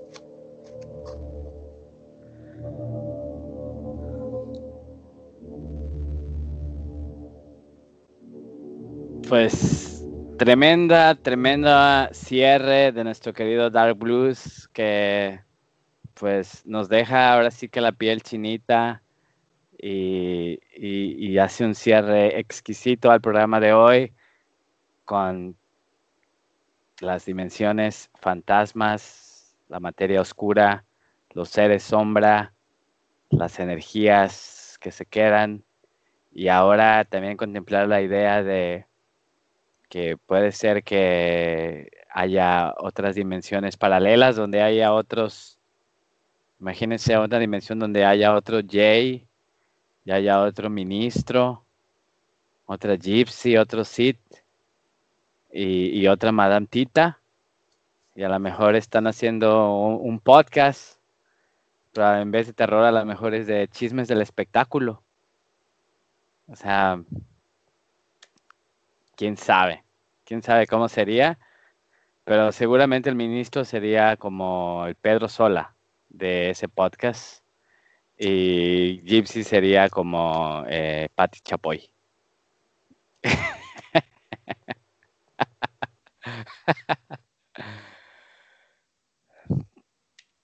Pues eh, muchísimas gracias a todos, a todos los queridos eh, Believers, quiero escuchas.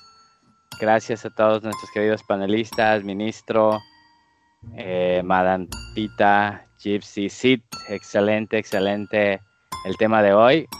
Y pues yo soy Jay y yo quiero creer. ¿Y tú?